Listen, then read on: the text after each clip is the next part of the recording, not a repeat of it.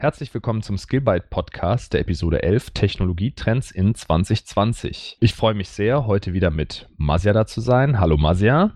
Hallo Maurice. Und zusammen besprechen wir die Technologietrends in 2020 oder die wir glauben, die sehr spannend und wichtig sind für das Jahr 2020. Abonniert diesen Podcast gerne, wenn ihr mehr Themen aus diesem Umfeld hören möchtet. Und wenn ihr Fragen habt, schickt uns gerne eine E-Mail an podcast.skillbyte.de. Wir freuen uns auch, wenn ihr den Podcast abonniert oder eine Bewertung da lasst. Ja, Masja, die Trends in 2020. Wir haben unsere Glaskugel ausgepackt und ähm, ich glaube, wir fangen einfach mal oben an. Was glaubst du, wenn man auf ganz hoher Flughöhe einen Blick auf das Technologie-Thema wirft, wird ein großer Trend für das Jahr 2020 sein? Naja, äh, ich, ich denke mal, gewisse Trends, die es äh, schon heute gibt, wird sich einfach fortsetzen und verstärken. Also ich denke, künstliche Intelligenz wird sich verstärken und mehr, ich sag mal, Unterbereiche aufspannen. Zum Beispiel Automatisierung, Automatisierung vieler Prozesse, die heute manuell gemacht werden, wo ein, ein Mensch involviert ist. Ich denke, da wird vieles passieren. Da werden viele Bausteine wegfallen und, und das Ganze wird automatisiert durch AI und, und Machine Learning ersetzt werden. Das, denke ich, wird ein, wird ein Riesentrend werden. Mhm. Zu dem Thema Big Data. Ich meine, das das ist schon ein Trend, der seit Jahren läuft. Das wird immer mehr. Aber was ich aus der ich sag mal, Beratungspraxis heraus höre, ist, dass mehr und mehr Mittelständler auch langsam den Schritt in die Cloud wagen. Das heißt, Cloud wird im Allgemeinen als Trend sich fortsetzen und vergrößern. Das sind meines Erachtens die beiden größten Themen jetzt aus der Technologiebranche. Also Big Data und Cloud für den Mittelstand. Genau, darunter kann man sich natürlich viele andere Dinge noch, äh, noch aufstellen und vorstellen, wie zum Beispiel IoT. Wenn jetzt endlich irgendwann mal das 5G-Netz am Start ist, wird das mit Sicherheit äh, losgetreten werden, was, was Edge-Devices angeht, die dann mehr und mehr ins Netz funken werden. Mhm. Also ich denke, 5G ist ein Riesentrend. Alles, was damit zu tun hat. Sowohl technologisch, wobei das ja technologisch eher abgeschlossen ist, wie auch von der politischen Sicht. Da fehlen natürlich noch ein paar Entscheidungen, aber die Technologie 5G wird ein sehr, sehr großes Thema im Jahr 2020 werden. Mhm. In Ballungszentren sind ja die ersten Funktürme für die ähm, öffentliche Bevölkerung schon freigeschaltet worden. Aber 5G im Mobilfunkbereich, denke ich, ist halt nur ein kleiner Teil oder bringt einen geringen Mehrwert, weil eigentlich mit LTE, wenn man mal ehrlich ist, ist das Internet schon okay schnell. Mhm. Und mit 5G sinken die Latenzen nochmal. Also vielleicht fürs Online-Gaming wird sich der eine oder andere Nutzen daraus ergeben. Aber ich denke, im industriellen Umfeld, wenn Hallen jetzt noch nicht mit WLAN oder Wi-Fi ausgestattet wurden, dann macht es Sinn, da jetzt direkt 5G-Infrastruktur hochzuziehen. Und da kann ich mir schon vorstellen, dass der Automatisierungsgrad auch bei Mittelständlern dann doch deutlich erhöht werden kann, wenn erstmal diese Basisinfrastruktur 5G überall ausgerollt ist. Definitiv.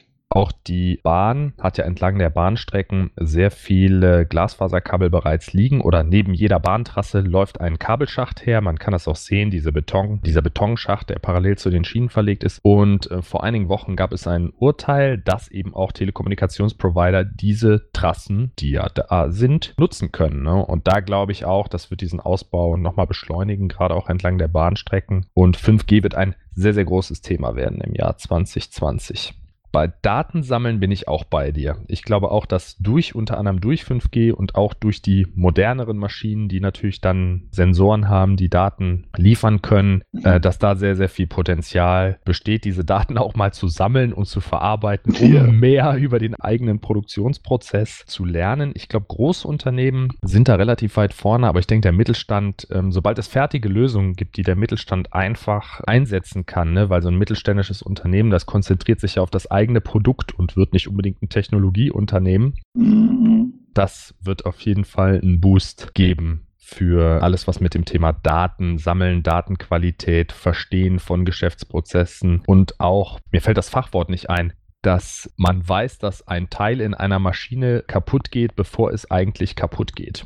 Predictive. Ah, Predictive Maintenance, ne? Mhm, genau. Genau, genau. Dass man einfach anhand verschiedener Charakteristika, also die Sensoren beispielsweise, wenn in der Maschine sich eine Welle dreht, eine Motorwelle, äh, irgendwann ist das Spiel dieser Motorwelle so groß und die Sensoren können das dann eben erfassen, dass sie sagen, oh, diese Welle muss in 100 Betriebsstunden getauscht werden. Ich bestelle jetzt schon mal eine neue oder lege das dem Maschinenverantwortlichen vor, dass sie die bestellen kann, damit in 100 Stunden diese neue Welle direkt eingesetzt werden kann und man nicht erst einen Maschinenschaden hat und die Maschine steht, bevor dann eben die Reparatur durchgeführt werden kann. Ja, das, glaube ich, ist ein großer Trend. Ich hoffe, aber ich glaube auch, ein weiterer großer Trend im, im Jahr 2020 wird sein, das Thema Security. Mhm. Denn es ist ja doch immer alarmierend. Man kann ja wirklich sagen, einmal pro Monat oder vielleicht sogar noch häufiger liest man in den Medien von riesigen Datenpannen. Jetzt vor einer Woche ist einer Mietwagenfirma sind sozusagen die kompletten Datensätze bis 2003 entwendet worden, beziehungsweise der Server hing offen am Internet, also mit allen Daten von Leuten, die jeder ein Auto gemietet haben, Fotos von Unfällen, oh. Daten von Versicherungen, die mit diesen Autos verknüpft sind, äh, Todesfällen, äh, Kontaktdaten von den Menschen, die in diese Unfälle verwickelt sind und so weiter und so weiter. Also da ist im Grunde der GAU ist passiert, der komplette Datensatz war im Internet. Ich bin jetzt nicht sicher, ob der auch abgezogen wurde. Also ein Security-Forscher-Team, dem war es auf jeden Fall möglich. Und wenn die das gemacht haben, dann könnte es natürlich auch sein, dass die bösen Jungs äh, den, die Datenbank kopiert haben. Ich bin gespannt, was die Gerichte im Zeitalter von der DSGVO da entscheiden werden. Weil das ist, also Passwörter unverschlüsselt und so gespeichert, das ist so wirklich der GAU. Ja, absolut. Der da passiert ist. Da werden jetzt ein, zwei, drei Exempel statuiert vor Gericht und dann wird das Thema Security ganz weit oben bei vielen Unternehmen stehen, mhm. weil die einfach wissen, wenn wir das nicht behandeln, das ist wie so eine Versicherung, dann sind wir ganz schnell raus.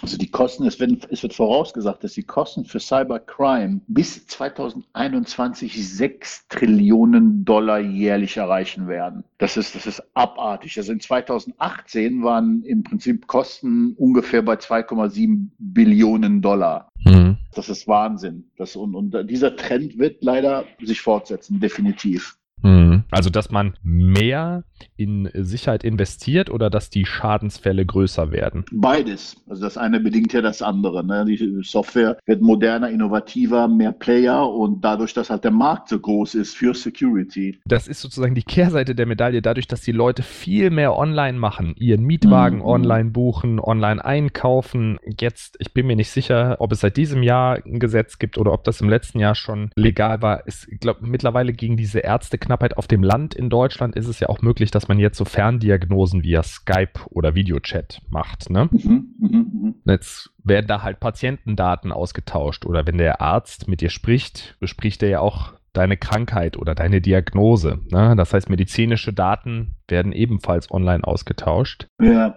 Und äh, ich habe da nicht so großes Vertrauen, dass jede Klinik da datensicherheitstechnisch äh, an vorderster Front dabei ist. Deshalb glaube ich, dass man da, also dieses Thema Security wird ein Riesending werden oder ist es im Grunde schon, aber das wird noch weiter wachsen, glaube ich, dass man sich da Systeme überlegen muss, die auf der einen Seite flexibel genug sind, dass die Leute es nutzen können. Ne? Mhm. Ich, ich nenne mal den verschlüsselten E-Post-Brief als hier Negativbeispiel. Und auf der anderen Seite, die so sicher sind, dass man guten Gewissens da seine Patientendaten lagern kann also ich möchte selber nicht in dieser Situation sein, weil das natürlich eine sehr, sehr verantwortungsvolle Aufgabe ist, die man nie perfekt lösen kann. Ne? Jeder, der mit IT-Systemen zu tun hat, der weiß, es gibt keine absolute Sicherheit. Also die gibt es natürlich auch so in der Klinik nicht. Ne? Jemand könnte ja einbrechen und den, die Krankenakten stehlen. Mhm, genau. Aber digital äh, ist es natürlich dann noch einfacher. Plus, du kannst, wenn du diese digitalen Daten hast, kannst du die halt mit anderen Daten verknüpfen. Und das wird halt eine Herausforderung sein. Ansonsten glaube ich, sind Trends, die sich weiter verstärken werden und die jetzt nicht so ein großes Geheimnis sind, sind das Thema Cloud oder Cloud-Nutzung. Mhm. So in meiner Beobachtung geht es schon dahin, viele größere Unternehmen nutzen die Hybrid-Cloud, also haben On-Premise-Systeme, entweder historisch oder auch noch neue, nutzen schon Cloud-Services und diese Verzahnung verdichtet sich im Prinzip. Also man guckt noch genauer hin, für welche Anwendungsfälle oder für welche unserer Prozesse lohnt sich die Cloud und für welche, welche Daten müssen wir einfach selber verarbeiten arbeiten. Mhm. Ne? Das ist, denke ich, ein Trend, der sich auch verstärken wird. Dann glaube ich witzigerweise, wo wir beim Thema Cloud sind, dass auch die kleineren Cloud-Provider, dass die auch zulegen werden. Also du meinst Azure und also von Microsoft und Google, dass sie zulegen Ja, werden. Ja. ge- genau, GCP. Einfach weil ich beobachte es bei Unternehmen, die halt jetzt mittlerweile signifikant viele Prozesse in die Cloud ausgelagert haben, dass Kosten doch wieder ein Thema werden. Mhm. Und da ist Google und Azure je nach Anwendungsfall einfach deutlich günstiger. Deutlich heißt halb so teuer. Ja, das stimmt. Und wenn ich natürlich weiß, ich habe hier einen Prozess, der läuft jede Nacht fünf Stunden und der wird auch noch die nächsten fünf Jahre laufen, weil das einfach zu meinem Kernprozess Mhm. gehört, dann hat man natürlich wieder einen wirtschaftlichen Nutzen davon, wenn man sagt, okay, ich entwickle das jetzt einmal für eine andere Cloud-Plattform und lasse es dann da laufen, weil ich diesen Kostenvorteil schnell wieder einspiele. Ja. So, das, das würde ich auch so sehen. Wenn man einen Prozess in die Cloud verlagert, ist nicht unbedingt die Entwicklung in der Cloud das Kostenaufwendige, sondern die Umstellung des Prozesses und in wel welcher Cloud das dann hinterher gemacht wird, das ist gar nicht mehr so entscheidend. Von daher beobachte ich da schon einen Trend, dass die kleineren Provider, also Google und Microsoft, da jetzt, glaube ich, aufholen können. Mhm. Wovon man gar nicht mehr so viel hört eigentlich, ist das Thema Blockchain. Also das war ja eine Zeit lang, war das ja ähm, ein ziemlich großer Trend, aber irgendwie ist das jetzt ein bisschen abgeklungen. Du hast ja diesen Hype-Zyklus, ne? Mhm. Und ich hatte immer so ein bisschen das Gefühl, also die Blockchain, ich finde das eine super spannende Technologie und der prominenteste Anwendungsfall für die Blockchain ist halt der Bitcoin oder sind halt eben Kryptocoins und es ging direkt um Geld und es ging um große Summen und der Bitcoin ist ja auch extrem gestiegen und, und hat dann geschwankt, sodass das sehr, sehr viele Goldgräber angelockt hat und, und in aller Munde war dadurch. Mhm. Und jetzt ist so ein bisschen, hat sich das eingependelt, man kennt das. Viele Leute haben verstanden, wie es funktioniert und jetzt tritt halt diese Sättigungsphase ein, wo man im Prinzip ganz, ganz viele Anwendungen, die es heute gibt für die Blockchain, denke ich, die werden sterben, aber es werden sich ein paar Use Cases herauskristallisieren, wie bei der, beim Crash der Dotcom-Blase. Viele, viele Internetunternehmen sind damals kaputt gegangen, aber ein paar haben halt überlebt, wie Amazon Mhm. die halt Geschäftsmodelle haben, die nicht Hype getrieben sind. Ja. Und bei der Blockchain habe ich jetzt vor einer Woche ungefähr, hat mir jemand ein cooles Startup gezeigt. Also ich finde das Konzept einfach spannend, deshalb erzähle ich es mal kurz in zwei Sätzen. Wenn du Außenwerbung schalten möchtest, ne? also Ja. das Plakat oder auf Monitoren in der Stadt, dann gibt es nur sehr wenige Anbieter und du musst sehr große Budgets in die Hand nehmen, um direkt Außenwerbung schalten zu können, eben um ein Plakat dort platzieren zu können oder auf den Monitoren zu laufen. Mhm. Und da gibt es ein Startup, das heißt Hi, H-Y-G-H. Mhm. Und die machen es so, wenn du ein Ladenbetreiber bist, du hast einen Friseursalon, eine Frittenbude und so weiter und du hast einen Fernseher, dann kannst du diesen Fernseher mittels eines Sticks oder einer App in deren Netzwerk einbringen und Leute können dann quasi in dem Netzwerk Werbung buchen, was auf diesen Screens ausgespielt wird und der Frittenbudenbesitzer bekommt Geld dafür, dass er seinen Fernseher bereitstellt, dass du da Werbung schalten kannst. Und du als Werbender kannst natürlich genau eingrenzen. Ich möchte jetzt nur in Köln auf den Fernsehern laufen oder in Berlin oder in München oder in Hamburg. Mhm. Und dieser ganze Transfer der Daten, der ist halt Blockchain-basiert. Und die Investoren in das System, die bekommen halt eine Ausschüttung von den Werbegeldern von 9%, glaube ich. Ja. So, und im Grunde, und so bezeichnen die sich selber auch, ist das wie bei Airbnb, stellst du deine, also Airbnb hat keine Wohnung und keinen Mieter, aber bringt quasi die Leute zusammen, die Wohnungen haben, Ja, mit. Leuten, die die Wohnung mieten wollen. Und genau das gleiche Prinzip wird halt auf Werbeflächen übertragen. Ey, das ist ja cool. Die haben keine Werbeflächen und keine Kunden, aber sie bringen die Leute, die Werbung schalten wollten, mit Leuten, die einen Screen haben, zusammen. Und dadurch kannst du natürlich mit viel kleineren Budgets, kannst du in deiner Lieblingsfrittenbude dann Werbung schalten. Ne? Also es hört sich jetzt witzig an, aber ich glaube, dass das eine Anwendung ist, wo diese Plattform-Economy gepusht werden kann und Mhm. was auf jeden Fall funktionieren kann. Und das ist eben Blockchain-basiert, weil um diese Werbung zu schalten, brauchst du Tokens und die Investoren, das ist halt mit Smart Contracts abgesichert, bekommen halt eben Geld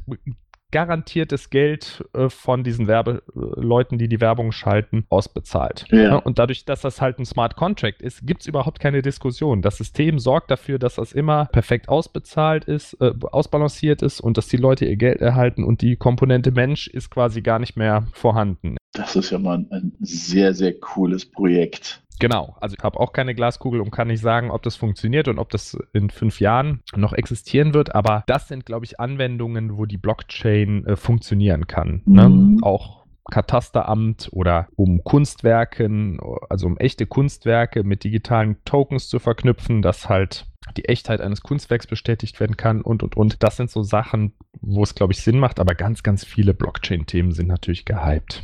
Dann habe ich mir jetzt noch aufgeschrieben, ein weiterer Trend, jetzt lachst du wahrscheinlich, ist Open Source Software. Mhm. Und zwar glaube ich, dass dieses Cloud-Movement dazu führen wird, dass immer mehr Open Source Software eingesetzt werden wird. Ja. Und die Cloud-Provider da ihre proprietären Services drumherum stricken werden. Mhm. Also dieses Open Source Software-Modell wird prominenter werden und noch verbreiteter werden. Das glaube ich. Das ist nicht jetzt speziell für 2020, aber generell so in den nächsten fünf Jahren wird es so weitergehen, denke ich. Also du meinst quasi noch mehr, als es jetzt schon ist. Genau, beim Thema DevOps, das ist ja dein Spezialgebiet. Ich weiß nicht, ob du da Trends absehen kannst im Bereich Kubernetes. Also ist es so, dass sich tatsächlich Kubernetes, ich sage mal, als, als ein de facto Standard, das war ein relativ großer Kampf in der Vergangenheit um die verschiedenen Tools und tatsächlich hat sich Kubernetes mehr oder weniger durchgesetzt als Standard. Nur Kubernetes ist noch relativ kompliziert aufzusetzen und zu maintainen maintainen. Und ein Trend ist, dass da immer mehr Tools rauskommen, die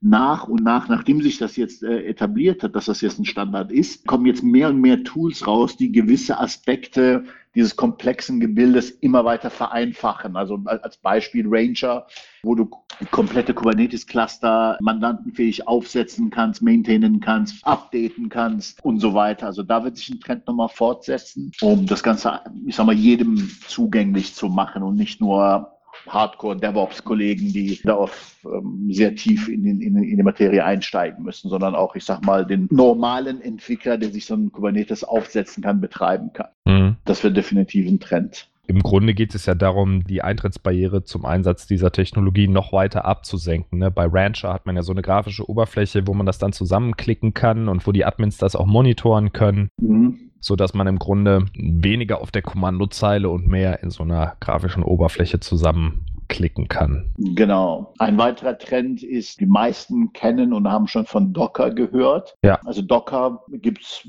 inzwischen ein paar andere Standards, wie zum Beispiel Rocket und einige andere, die so, ich sag mal, die Nachteile von Docker beheben und als, ich sag mal, Container Runtime zur Verfügung stehen. Und Kubernetes hat schon länger eine, eine offene Schnittstelle bereitgestellt, wo dieser Runtime quasi pluggable ist und äh, man in Zukunft auch oder aktuell auch schon diese, diese Runtimes ändern kann. Das heißt, Docker gerät da ein bisschen unter Druck, weil Docker ist ja jetzt auch eine Company, die damit auch Geld verdienen möchte. Und äh, da werden also auf jeden Fall alternative Container-Runtimes sichtbar in naher Zukunft auch in der Produktion. Also im Moment gibt es das schon und manche setzen das auch schon ein, aber ein Trend muss ja auf größerer Fläche stattfinden.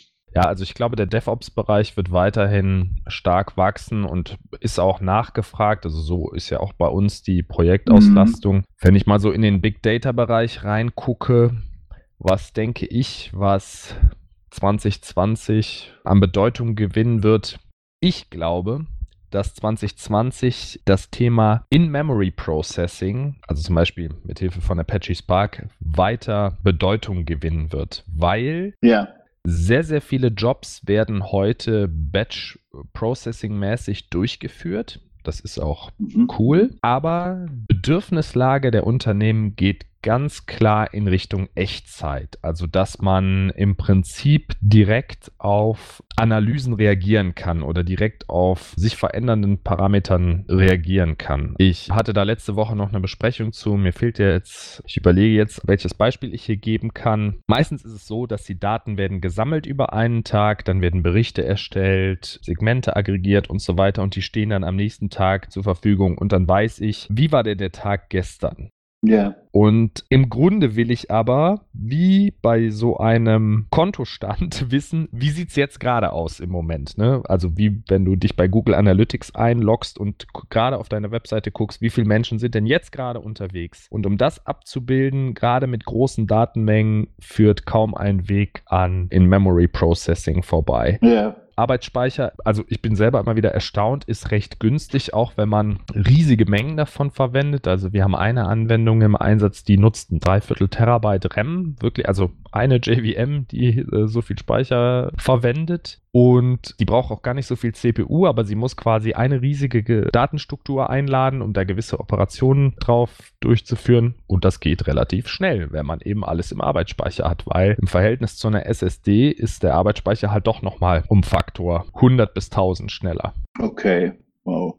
Und wenn du in Memory Processing betreibst, das ist auch nochmal aus Entwicklerperspektive ein Vorteil, kannst du sehr schnell iterieren. Also du hast diese Struktur, ne, diese 600 Gigabyte Memory Struktur und änderst was am Programm und sagst, okay, wie sähe die denn aus, wenn ich das Programm so ändere? Aha, okay, so sieht die aus. Wie sieht die aus, wenn ich das Programm so ändere? Aha, okay, so sieht die aus. Du kannst halt sehr schnell testen, weil im Arbeitsspeicher dauert es halt ein paar Sekunden, aber dann hast du quasi die, diese komplette Datenstruktur einmal durchlaufen und umgebaut und kannst dann kannst sehr schnell iterieren als Entwickler. Das halte ich auch für einen riesigen Vorteil. Okay. Ansonsten das Thema, was sich nahtlos im Prinzip anschließt. Also In-Memory Analytics ist ja quasi, um zu gucken, wie sieht es jetzt gerade aus. Mhm. Aber noch interessanter ist natürlich die Frage, wie sieht es denn morgen aus, wenn es so weitergeht wie jetzt? Also das Thema Predictive Analytics. Das ist auch, ich will fast sagen, ist natürlich auch von so einem mystischen Schleier umgeben, weil äh, jeder würde gerne in die Zukunft schauen können. Ne? Aber ich sag mal, wenn in abgegrenzten Fällen oder in klar abgegrenzten Fällen, wenn genug Daten vorhanden sind, geht das wirklich. Und diese Anwendungsfälle herauszuschneiden und dann eben entsprechend äh, vorauszusagen und auch zu visualisieren, diese Voraussage dann zu visualisieren, dass man dann darauf basierend Geschäftsentscheidungen treffen kann, das ist auch ein großer Trend. Mhm. Da ist noch viel Arbeit steckt dahinter, auch viel manuelle Arbeit, aber das geht schon in einigen Fällen.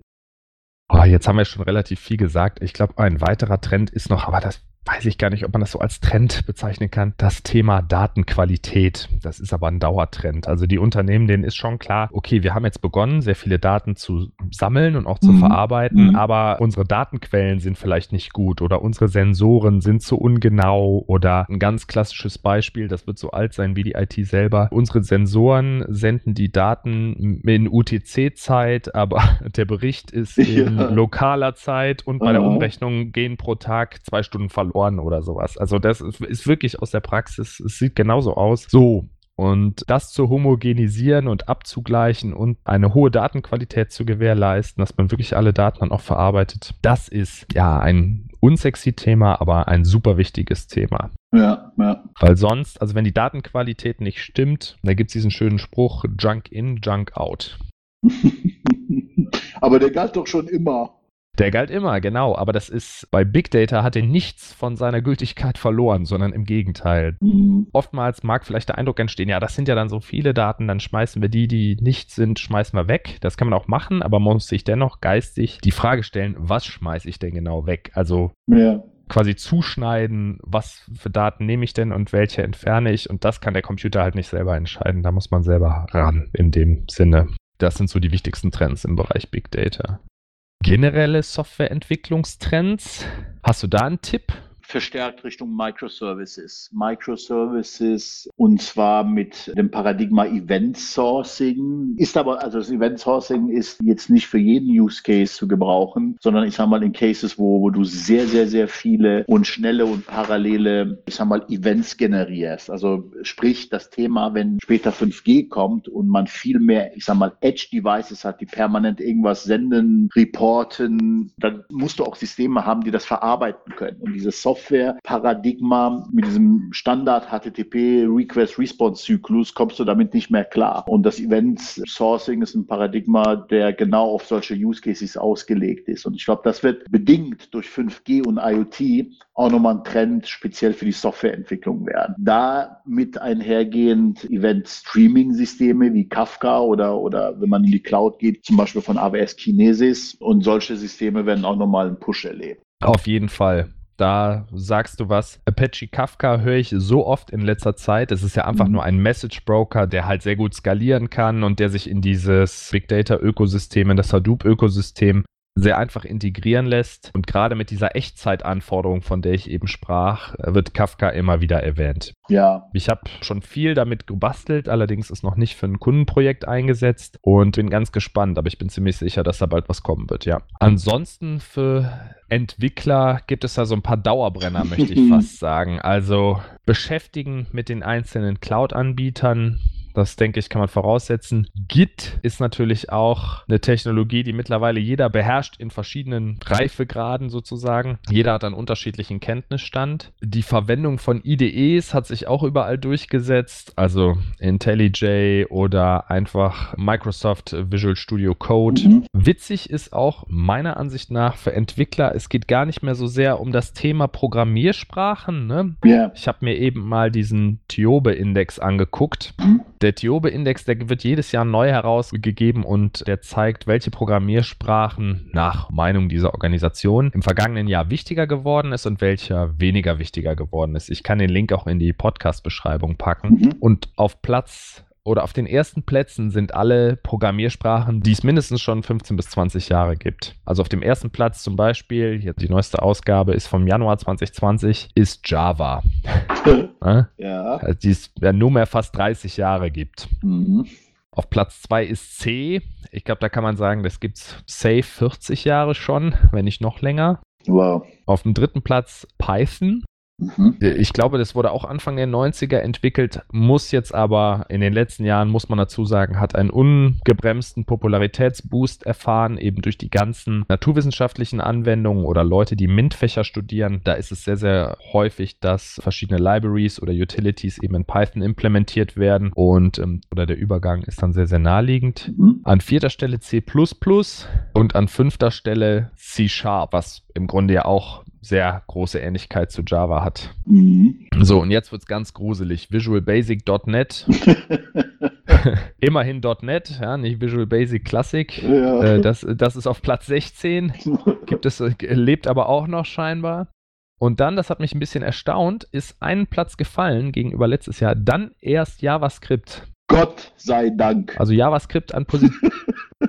JavaScript an Position 7 und Visual Basic.NET an Position 6. Das ist äh, für mich die Überraschung 2020, wenn man so sagen möchte. Ja gut, bei JavaScript muss man natürlich sagen, das ist, glaube ich, die meistverwendetste Programmiersprache der Welt, weil sie in jedem Browser läuft und auch sehr, sehr viele Laufzeitumgebungen dafür existieren. Aber ja, das kann auch schmerzhaft sein, muss man wirklich sagen. Und dann geht es weiter. Ich möchte das jetzt nicht alles vorlesen, aber mit PHP, Swift, mhm, mhm. SQL, auch natürlich super wichtig. Ruby, Delphi, okay, das gibt es auch noch. Assembly Language und dann bewegt es sich wirklich deutlich in die Nischensprachen. Also jeder kann sich gerne den Tiobe-Index anschauen und oder jeder Entwickler, für die ist es ja am interessantesten. Und es wird auch so ein Chart gezeichnet, welche Programmiersprachen weniger wichtig werden und welche wichtiger werden, dass man so einen Trend erkennen kann. Und ich denke, das ist ganz interessant für Leute, die wirklich selber Software schreiben. Ja halten wir fest als Trend. Es sind keine großen neuen Programmiersprachen wie Rust oder Kotlin, haben jetzt nicht binnen kürzester Zeit eine riesen Gemeinde hinter sich versammeln können. Klar, es gibt natürlich auch super viel Software, die äh, in den alten Programmiersprachen entwickelt wurde und die dann eben weiterentwickelt wird, wo man nicht alles umschreibt, nur weil es jetzt eine neue Programmiersprache gibt. Aber bei diesen JVM-Sprachen, die kann man ja, da kann man die Software ja relativ einfach verknüpfen. Also man könnte ja den Java-Core da mit Kotlin ansprechen oder so. Was ist denn mit Go? Wo steht denn Go? Go, ja, gibt es auch.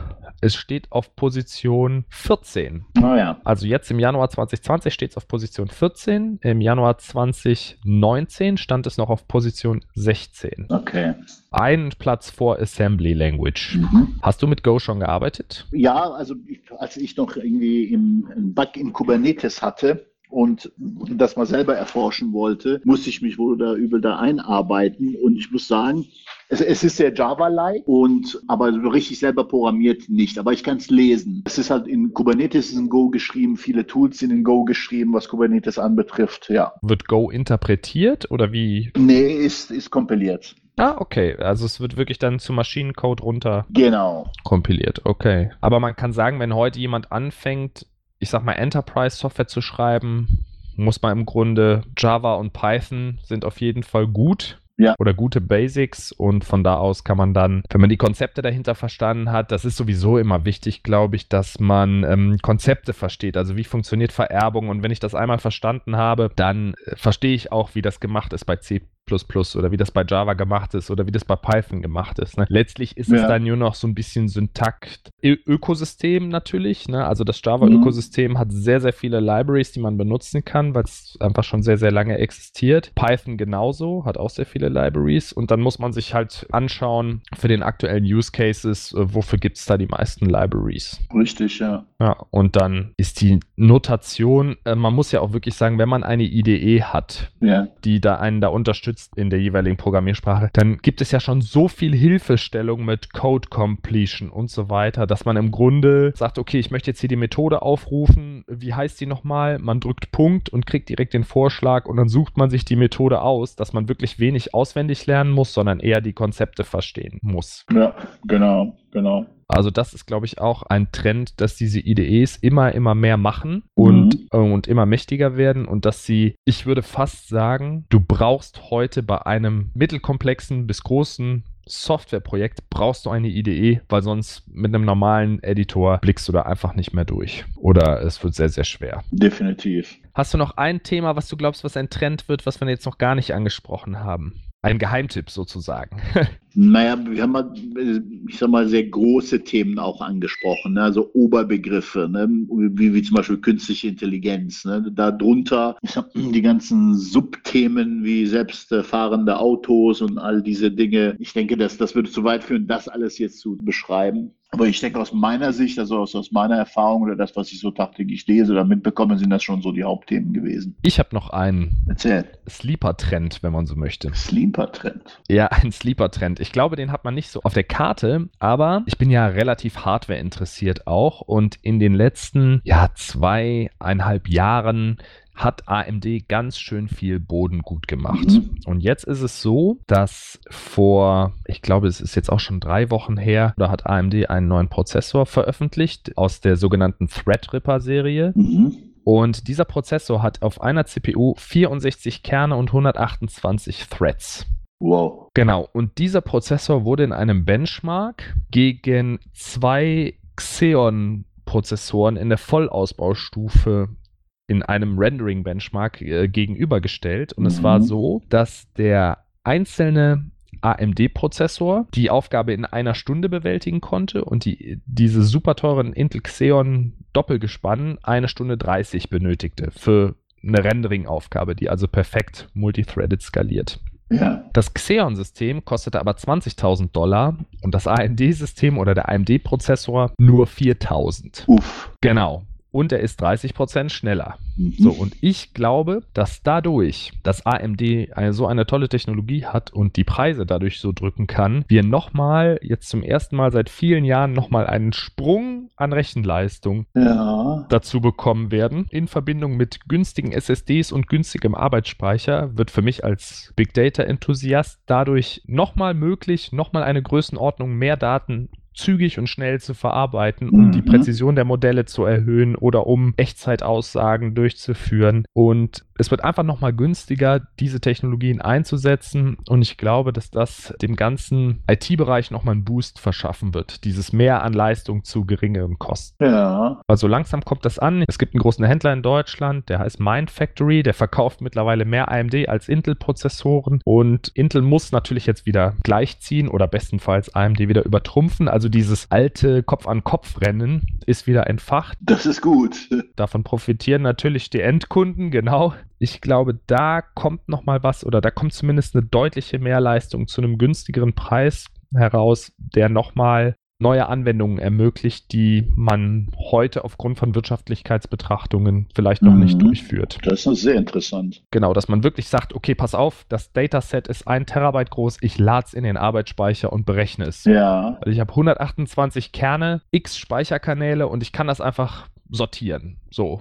Und jetzt kannst du dir vorstellen, so ein Node ist dann verhältnismäßig günstig. Wenn du dann 20 Nodes hast in so einem mittelgroßen On-Premise-Cluster, kannst du schon eine ganze Menge mehr an Daten verarbeiten oder die vorhandenen Daten viel, viel schneller verarbeiten, Echtzeit verarbeiten, mhm. als das heute möglich ist, beziehungsweise zu viel geringeren Kosten das durchführen, als es heute möglich ist. Und dadurch konkurriert On-Premise wieder ein bisschen mehr mit der Cloud und es bleibt einfach spannend in dem Bereich. Das wäre mein Sleeper-Trend für 2020, wenn man so möchte. Ja, interessant. Aber der Servermarkt ist langsam, also vielleicht wird es auch 2021. ja. ja, wenn du sonst keinen Trend mehr hast, würde ich vorschlagen, nee. dann bedanke ich mich ganz herzlich bei dir. Sehr gerne. Unsere Zuhörer, wenn ihr Fragen habt äh, oder Anregungen, sendet gerne eine E-Mail an podcast.skillbyte.de. Äh, wir freuen uns über positive Bewertungen oder Podcast-Abos. Ist natürlich super schön, wenn ihr mehr von uns hören wolltet. Oder guckt auf skillbyte.de slash blog vorbei für weitere Artikel zu dem Thema IT-Trends, DevOps, Big Data oder Java Enterprise Development. Marcel, ich möchte mich ganz herzlich bei dir bedanken für die Session. Sehr gerne. Spaß gemacht. Ja, mir auch. Okay, bis dann. Tschüss. Bis dann. Tschüss.